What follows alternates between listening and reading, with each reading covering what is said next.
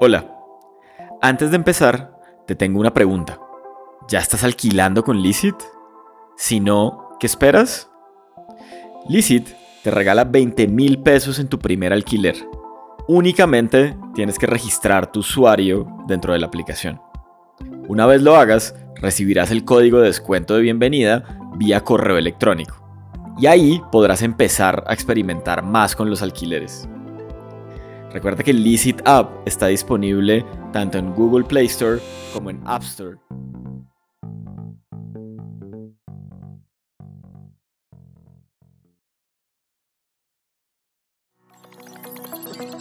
Esta no es la típica historia de éxito. No es sobre el final de un camino. Es una historia sobre el comienzo. Una historia de construcción permanente. Es la historia de Daniel, Samuel y Jaime. Pero también de Federico, Emilio, Santiago, Kevin, María José y muchos más. La historia de cómo comenzó todo, cómo evolucionó y cómo va hasta ahora. Una historia de emprendimiento, sueños, esfuerzos, cagadas y aciertos. Una historia de humanos normales que quieren dejar huella en el mundo. Este podcast es la historia de Licit, el marketplace de alquileres de productos y servicios de la TAM. Es una intención de contar de manera natural de qué se trata emprender en tecnología, de qué se trata emprender con amigos, pero sobre todo es la forma más genuina de mostrarles cómo un grupo de personas que comparten un mismo sueño son capaces de hacer cosas increíbles para lograr. Hola, soy Oscar, cofundador de Estudio.biz, la productora de podcast como estrategia y un viaje digital. Y ahora seré su host en este show. Bienvenidos a Crónicas de una Startup, las experiencias de Licit en su primera temporada. Esperamos que lo disfruten y si así es, nos ayuden compartiendo en sus redes sociales y en los chats con sus amigos, para que cada vez más gente se siente inspirada con estas historias. Hoy en día, Licit tiene o atiende a tres segmentos diferentes. Atiende primero la, la vertical de usuarios, ofreciendo la solución de que una persona pueda alquilar lo que necesite por el tiempo que lo necesite. La segunda vertical es de cara a empresas. Esa es enfocada en renting operativo. La segunda vertical es de cara a empresas. Esa es enfocada en renting operativo. Eh, nos hemos movido hacia esa vertical de manera natural porque nos empezaron a llegar solicitudes de empresas pidiéndonos más de 10, 20, 30, 40, 50 computadores en alquiler, muebles, etcétera. Entonces abrimos una vertical B2B que ha probado tener una fuerza y un potencial inmenso y por eso decidimos, eh, digamos que, enfocarnos mucho en esto presupuestalmente. Así como lo acaban de escuchar. Después de casi 11 meses de estar trabajándole al sueño de posicionar el alquiler como una opción válida de consumo y uso de productos y servicios, el equipo ha decidido reenfocar la estrategia, siendo fiel a su esencia y a ese espíritu emprendedor que los lleva a querer probar y experimentarlo todo. Este episodio será uno sobre la evolución del Licit, cómo fueron encontrando nuevos caminos para crecer, cómo se arriesgaron y dijeron sí al desconocido pero atractivo mundo del B2B. Ustedes arrancaron siendo un marketplace como alquilando cosas eh, en un WhatsApp, después lanzaron el producto digital, siguieron con ese mismo modelo, pero ¿en qué momento un poquito se dan cuenta que el negocio tiene que dar como ese giro más hacia lo B2B? O sea, como que cuál es ese breakpoint donde ustedes dijeron, oiga, definitivamente hay, hay que enfocarse acá.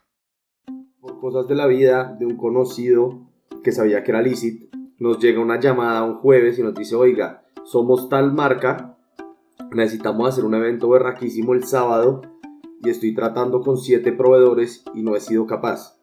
Alguien me dijo que ustedes alquilaban de todo, ustedes tienen A, B, C, D. Yo pues puro reflejo de founder le dije, obvio que lo tenemos, pues, no sabía si lo teníamos, pero yo le dije que sí, sí, sí, lo tenemos, por supuesto, nosotros le montamos eso. Ah, listo, bacanísimo. Entonces, bueno, ahí nos pusimos labor comercial a conseguir todo, cotizaciones, eh, recopilamos más de seis proveedores para hacer un solo evento. la logramos, hicimos un evento con pantallas, mobiliario, carpa, catering, mejor dicho, de todo. Y ahí nos dimos cuenta de una cosa. Primero, el ticket era casi que 15 veces un ticket de B2C. Y también nos dimos cuenta que nos dieron, ah, bacanísimo, para el próximo los volvemos a llamar. Entonces también nos dimos cuenta del tema de la recurrencia. Entonces ahí como que cuando, cuando hablamos esto con Dani y Samuel, atamos cabos y dijimos, oiga, ¿por qué no atendemos también a empresas que están teniendo problemas como esta en temas de proveedores, en sus áreas de compras, eh, ya no se quieren endeudar y hacer una financiación tradicional, las tasas están miedosas, entonces no quieren hacer un leasing, creo que podría ser interesante alquilar. Y ahí fue que, decidimos empezar a explorar esta, esta vertical y hoy en día que pues representa más, no sé, Dani, Dani me corregirá, pero más del 70-80% de nuestra operación. Sí, presupuestalmente ya representa alrededor de eso, por lo menos en el presupuesto de, de marketing ya estamos hablando de que el 70% lo estamos enfocando en el canal B2B, en presupuesto de venta para el mes pasado fue el 50% de la venta, para este mes estamos esperando que sea alrededor del 75% de la venta y estamos viendo cómo poco a poco esos esfuerzos comerciales se van acumulando y van saliendo negocios muchísimo más grandes de lo que nos podríamos esperar en el mercado B2C y con un enfoque mucho más de largo plazo. Entonces, normalmente estos contratos terminan siendo a 12, 18, 24 meses y nos garantizan esos ingresos recurrentes por los siguientes meses. Suena fácil, pero no lo fue. Organizar ese primer evento sería todo un reto. Pues fue muy chistoso. Una montaña, una montaña rusa de emociones. Era jueves. Estábamos, teníamos unas metas altas para el B2C y todavía no, no, las estamos cumpliendo del todo. Eh, el evento era para el sábado. Yo dije que sí y no le avisé a nadie que había dicho que sí, sin tener ni idea si teníamos las cosas o no teníamos las cosas. Entonces teníamos como presión por todos los lados. Entonces, era, primero, listo, vamos a ver, conseguimos las cosas, primera emoción bacana, uff, qué putería, listo. Después, mándeme las cotizaciones, uff, qué mierda tan cara, esto no lo van a aceptar. Emoción, emoción mala, pum, montaña rusa. Mandamos la cotización igual a ver qué pasaba. Cliente dice, ah, oiga, está bonita, otra vez, emoción, emoción top. Hasta que nos tuvo así todo el día esperando, esperando, esperando, esperando. 6 de la tarde, 7 nos dice, oiga, ¿sabe que si no puede conseguirlo con nadie más? Hagámoslo. Listo, pagaré firmado, pues, punta. Listo, ahora qué hacemos? logística no estaba tan bien armada, pues no teníamos la, la, del B2C, no, no teníamos para esa cantidad de cosas. Entonces, listo, ¿qué hacemos? Vamos a combinar la logística del diésel con nuestra logística con nosotros mismos nuestros carros. Listo, ya nos vamos, pum, nos vamos para allá el sábado, 5 de la mañana vamos a montar esta vaina. Pim, pim, pim, nos pusimos a bolear mueble para arriba, échese al hombro la carpa, vaya para allá, supervise que esté bien la cosa, pero o sea, como si fuéramos nosotros proveedores de eventos tal cual. Nos fuimos para allá y se hizo y listo, primer ticket grande, quedaron matados y nos dieron próximo evento con ustedes y efectivamente los próximos eventos pues han sido con nosotros. ok, súper, súper. Entonces hay, hay, digamos como que había dos drivers, ticket y recurrencia. Entonces como crecer el ticket del negocio y la recurrencia un poquito como, como del consumo. Entonces en ese momento que deciden como enfocarse o enfocar más esfuerzos en el B2B, ¿qué pasa con el B2C? Un poquito cómo fue la discusión dentro de este cambio que, que estuvimos evidenciando de, y toda esta transición de B2B, de B2C a B2B, al final, ¿qué es lo que se estaba haciendo en B2C? Se estaba teniendo una estrategia de adquisición de usuarios eh, donde el 90% del presupuesto del área de mercadeo se estaba destinando eh, para sus esfuerzos. Ya, digamos, a día de hoy tenemos más de 34 mil usuarios registrados en la aplicación. Eh, pero con este nuevo cambio y teniendo en cuenta ya los números sobre la mesa de los resultados del B2B, aprovechamos, digamos, el cambio de trimestre, ya entrando en el Q4 del año, para hacer un reajuste de ese enfoque del, presupuesto de marketing como tal, para que el 70% de ese presupuesto vaya enfocado a esa adquisición de leads B2B y el 30% se destine a la vertical B2C, es decir, a nuestra aplicación móvil, y ya no tanto para seguir haciendo esfuerzos eh, grandes en adquisición de usuarios, sino ya para activar esos usuarios que tenemos en esa base de datos, para que cada vez ese número de transacciones aumente eh, exponencialmente con ese presupuesto del 30% que tenemos y con otros esfuerzos e iniciativas eh, ya de carácter mucho más orgánico. Ok, pero entonces el B2C sigue funcionando, solo que ahora también tienen una vertical B2B en términos de alquileres y mantienen la vertical del proveedor que pues siempre había sido B2B. E, exactamente, y la idea con eso es que esto es un círculo virtuoso. Entre más usuarios tengamos, mejores proveedores podamos conseguir que pueden atender ambas puntas y por tener mejores proveedores vamos a conseguir más usuarios y más empresas, clientes que van a conseguir más proveedores y así el espiral va creciendo y creciendo. Hay algo que me, que me llama la atención. Normalmente uno decide hacer pivotes cuando encuentra como cosas digamos, muy complejas o un negocio que, que, está viendo que va a decaer, ¿no?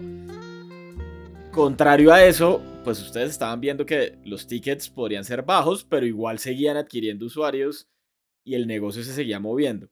Entonces, un poquito, ¿cómo se decide el pivote? No viéndolo como un pivote, sino como una evolución natural del negocio. Eso fue. Es ver la vaina no como, oiga, reenfoquemos totalmente nuestro enfoque hacia el B2B, sino, oiga, bacano esto que nos está llegando ya naturalmente del B2B, bacano ver que nuestra solución también le puede servir a las empresas y que ahí podemos ganar, pues digamos, eh, tickets mucho más altos, recurrencia mucho más alta, pero los ciclos de venta van a ser mucho más largos, va a ser mucho más difícil adquirir, empecemos a probar ese mercado de a poquitos a ver qué tanto lo podemos aprovechar. Yo lo vi, yo lo vi como un cómo nos multiplicamos a la N. O sea, de qué manera, aparte de la que ya estamos cogiendo esa atracción que estamos haciendo, podemos volvernos N veces más grande. Y entonces ahí cuando vimos que un ticket no significó 20 veces más, dijimos, también vamos a montar esto y ¡pum! Y lo montamos. Al día siguiente estábamos haciendo eso. Claro, y yo creo que también parte de este proceso que tienen todas las startups eh, es natural que se vayan identificando oportunidades en paralelo que van complementando el modelo de negocio que uno tiene. Y es importante cuando uno empieza a identificar estas oportunidades, primero, qué esfuerzos tengo que hacer yo para que esa oportunidad eh, realmente me traiga una retribución, una rentabilidad al final del ejercicio si compensa el esfuerzo que yo voy a hacer versus el resultado que voy a obtener si me voy también por ese lado. Y un consejo que nos han estado dando nuestros asesores todo este tiempo es, está bien que ustedes identifiquen esas oportunidades. Lo importante es que si ven que hay muchos pájaros y quieren matar muchos con un solo tiro, se organicen, lo hagan de la forma más inteligente posible y traten de disparar con cauchera, no se pongan a disparar con cohetes. Es decir, si ustedes identifican una oportunidad de temas B2B, no se lancen como unos locos a desarrollar un producto eh, súper sofisticado para atender la, hipótesis eh, o la oportunidad que ustedes están viendo que pueden atender, sin antes salir con un demo y realmente identificar sin meterle ni una sola línea de código si eso realmente está generando valor para esas empresas o para el cliente que uno quiera eh, atender como tal. Entonces eso se nos ha quedado mucho y así como está el tema B2B, también hemos tenido otras oportunidades que se han venido detectando y hay algunas que vemos que valen la pena, otras que no valen la pena las dejamos pasar, pero lo importante es con las que realmente vemos una oportunidad interesante, les disparemos con cauchera y no con un cohete. Ok, eso me parece muy muy interesante porque me lleva a mi siguiente pregunta. Entonces, uno identifica los drivers de negocio y entiende que hay una nueva oportunidad. ¿Qué pasa después? Es decir, ¿cómo ejecutan o cómo arrancan a ejecutar un poquito de esa evolución natural del negocio? Nosotros evaluamos primero, a partir de esa oportunidad que identificamos, qué esfuerzos necesitamos tener eh, en el equipo y qué recursos tenemos que poner a disposición para que eso salga o no salga. Y sobre todo para hacer test y ver con data si vale la pena o no vale la pena meterse en, en, ese, en ese negocio, digamos, complementario. Desde el lado de producto, lo que nosotros sí hacemos es decir, listo, antes de ponernos a desarrollar cualquier plataforma para estas empresas, sentémonos con esas empresas. ¿Con qué, qué contactos tenemos con los que nos podamos sentar? ¿Qué contactos de startups, de pymes, eh, tenemos cercanía para poder sentarnos media hora y entender realmente qué es lo que están necesitando. Porque nosotros no podemos estar imaginando una solución totalmente distinta a la realidad que ellos viven en su operación diaria.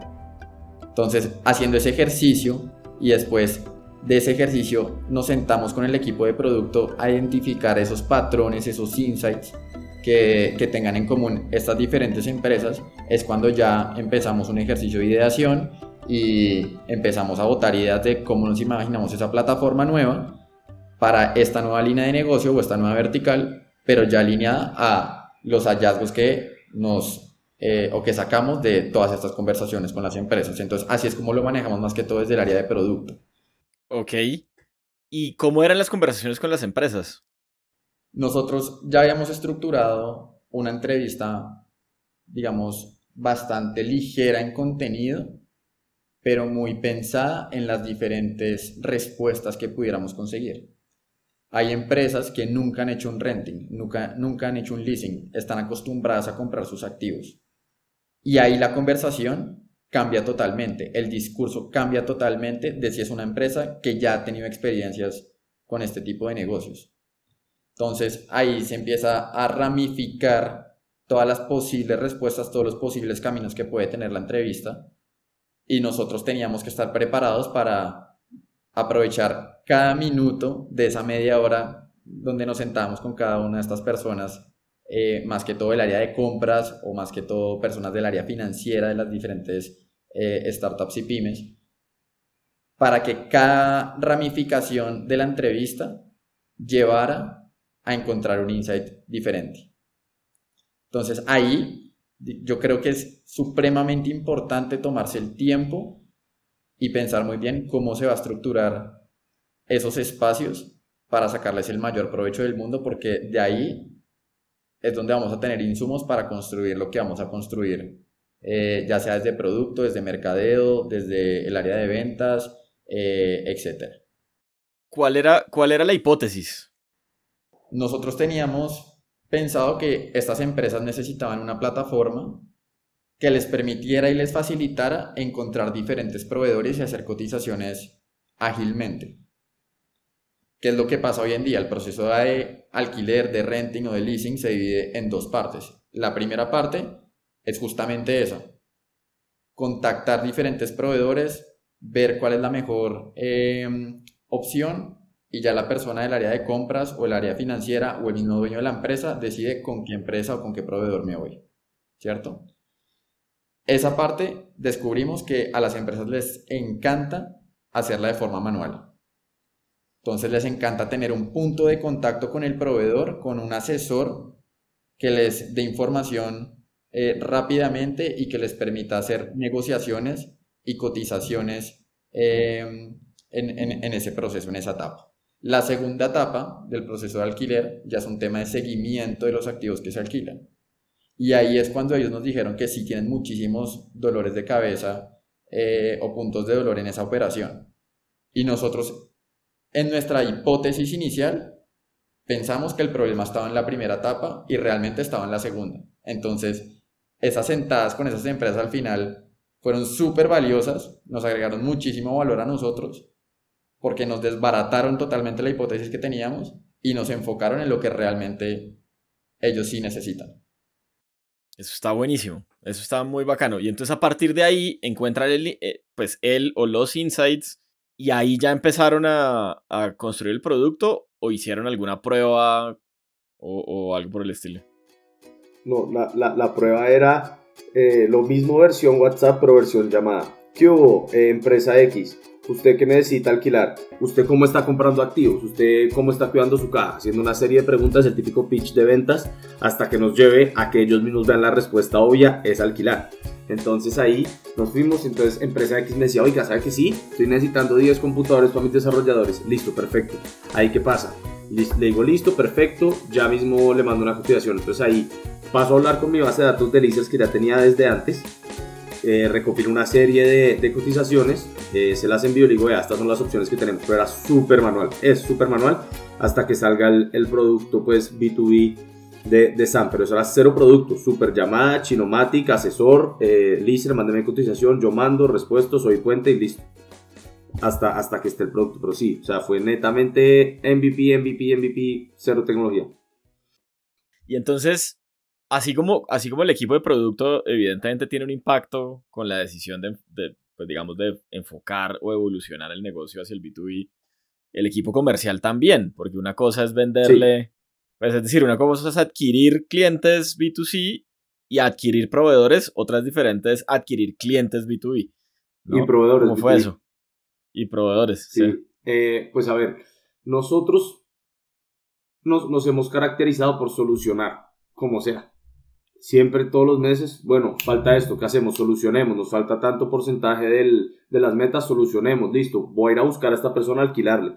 Tal cual lo mismo, entonces empezamos a ver cómo salimos a buscar esos primeros leads a los que les podamos alquilar. Usemos LinkedIn, usemos Google, usemos eh, herramientas como prospecting, tratemos de usar Apollo, o sea, tratamos de mirar todas las aristas, eh, miremos una base de datos gratis o compremos una base de datos y ahí empezamos a explotar y empezar a llamar y a hacer esas preguntas que le estaba contando antes para poder llegar a ver quiénes son los low hanging fruits, a quiénes vamos a priorizar y a quién de verdad le vamos a caer para alquilarle.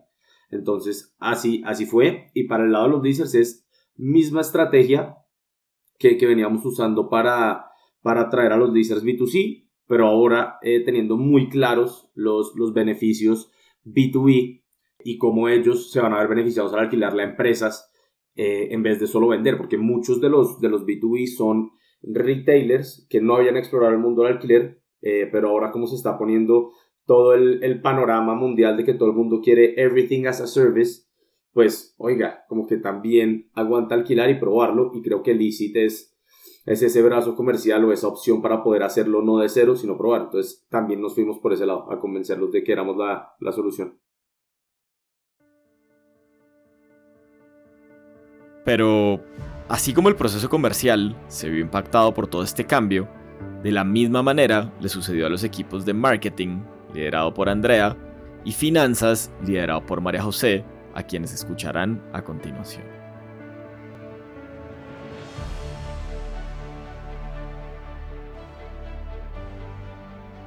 Tuvimos dos retos súper, pero súper importantes. El primero, entender que Licit no debía dejar de ser lo que era y no debía dejar su esencia a un lado.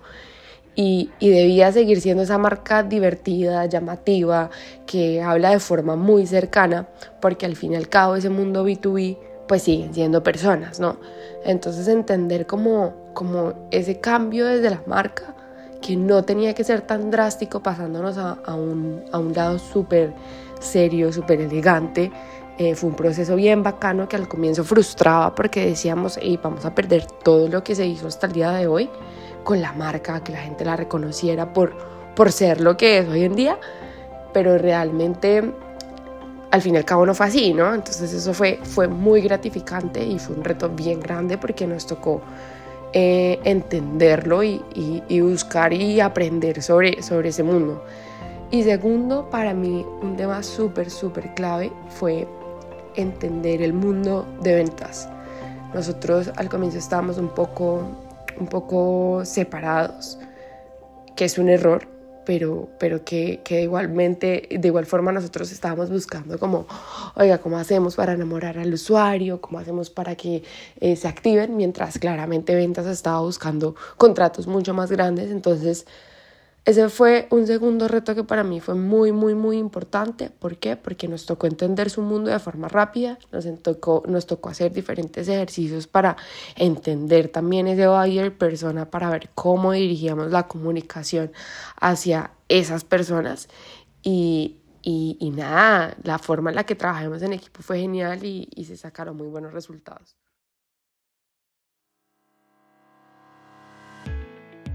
Mayor impacto desde la de finanzas al cambiar el foco al B2B fueron pues varias cosas. Lo principal es tener el ticket más alto. O sea, es diferente una transacción de un computador una sola vez que pueden ser 120 mil pesos frente a transacciones de 10, 20, 30 computadores mensuales.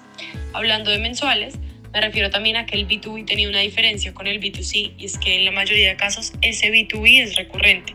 Se hacen negociaciones a 12, 18, 24, 36 meses, lo que los genera a nosotros un flujo de caja mayor ya que el ticket es más alto y además un flujo de caja recurrente con el que ya contamos como base para ir creciendo. Adicionalmente, nos ayuda también a tener mucha más exposición a las empresas, darnos a conocer, realmente entrar a este mercado con una gama de productos mucho más robusta en temas de inventario. Mejor dicho, desde el lado financiero para nosotros significó márgenes más altos, recurrencia en los ingresos, mayor flujo de caja y adicionalmente hemos aprendido a manejar ciclos de negociación más largos, entendiendo que dentro de las empresas son procesos más burocráticos que llevan diferentes pasos, darnos a conocer, crearnos como proveedor para que ya después tengan nuestra confianza. Entonces, realmente siento que ha sido muy gratificante cambiarnos a este modelo y nos ha traído cosas muy positivas al negocio y muchos aprendizajes. Evolucionar el negocio para enfocarse en el B2B fue un ejercicio transversal a toda la empresa. Empezó con un insight le siguió una prueba. Y a partir de ahí, como lo contaron Jaime, Samuel, Andrea y María José, ha sido un esfuerzo conjunto de un equipo que entendió que debía moverse rápido y ejecutar incrementalmente. Al principio todo fue tan manual desde el equipo de Jaime de atender estas solicitudes B2B que no, no veíamos que entrara necesariamente eh, la necesidad de tener un producto digital como tal. O sea, todo este proceso de ideación, de entrevistas y demás, fue un tema de dos semanas, dos semanas y media, y a la tercera semana ya teníamos el, el demo de la aplicación eh, o de la plataforma B2B, y de hecho es un demo que ya el equipo comercial está socializando en sus pitch de ventas con varios clientes, porque eso también nos empieza a dar indicios de si esa plataforma sí despierta interés y si esa plataforma también nos está dando de cierta forma una carta de presentación eh, al momento de reunirnos por primera vez con un cliente eh, que nos dio una, nos dio una reunión eh, por un cold calling, ¿no? ¿Cuánto vale el mercado de los alquileres B2B? No, al final el mercado termina valiendo más de 150 mil millones de dólares en el, pues para lo que fue el año 2020 en Latinoamérica. Eso es un mercado que comprende tanto alquileres B2C como B2B. Y, esa es, y esa es la apuesta, entonces. Sí, sí, definitivamente. Eh, si queremos expandir, ahorita, eh, ahorita estamos Bogotá-Medellín. La idea para este, para este Q es abrir eh, ciudades principales de Colombia. Y para el otro año, la idea cuando ya tengamos esto operando súper bien, es hacer expansión internacional. Ahí, eh, la verdad, tenemos dos estrategias. En este momento estamos mirando por cuál irnos. Eh, la primera es la típica, el típico roadmap startupero, que es para México. Eh, México es un mercado gigante, súper profundo, pero también es un mercado complicado. Pero pues que, a la larga el upside es mucho mayor que el, que el downside, entonces igual está ahí. Y por el otro lado está una estrategia diferente a la que he visto que, que hagan otras startups y es irnos a países más pequeños, súper fragmentados, con partners eh, súper claves. Partners súper claves, te hablo de eh, gente que, que, nos quiere, que nos quiere invertir, de hecho, que ya se dedica a temas de renting y leasing en ese país, en los países pequeños de los que te hablo, y son los únicos. Nos dicen que no hay una solución así, entonces que prácticamente nos podríamos comer todo el mercado. Entonces estamos viendo qué es, qué, cuál, cuál es la decisión correcta si hacer la clásica, irnos para el país grande a darnos allá durísimo, a irnos a la guerra, o irnos a los países pequeños y comernos absolutamente todo el mercado. Entonces, pues, eso ya, ya es algo que entraremos a hablar el otro año. ¿Qué esperan ustedes para lo que viene? Bueno, nosotros estamos ahorita en este cambio, en esta transición de verticales de negocio. Eh, y parte de lo que me gustaría comentar aquí en el podcast es, no hay que tenerle miedo a pivotear. Las empresas, los emprendedores normalmente le tienen muchísimo miedo a cambiar su modelo de negocio y a soltar esa idea inicial con la que empezaron. Pero es totalmente normal y natural hacer este tipo de cambios y nadie mete el gol a la primera patada. Entonces es importante tener eso claro y si uno ve esas oportunidades que uno tiene alrededor, lo ideal es testearlas lo más barato posible y que la misma data me vaya indicando si vale la pena o no seguir con esa iniciativa. No hay que tenerle miedo a pivotar 100%, pero que tampoco se vayan a la loca porque tuvieron un insight que les digo, ah, no soy B2C, sino que soy B2B. Sino la frase de, de Samuel que es, ¿cómo es? No casen los pájaros con cohetes, sino con cauchera.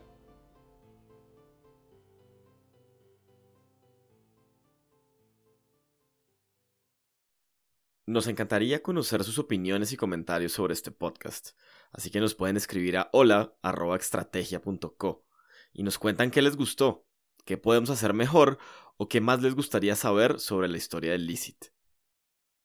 Yo soy Oscar y les doy las gracias por habernos acompañado en esta primera temporada de Licit Crónica de una Startup. Esperamos que les haya gustado y de nuevo, si es así, lo puedan compartir con sus amigos vía chat o en redes sociales. Nos vemos en la siguiente temporada para seguir contando la historia de la startup que quiere cambiar la historia de los alquileres y el consumo en América Latina.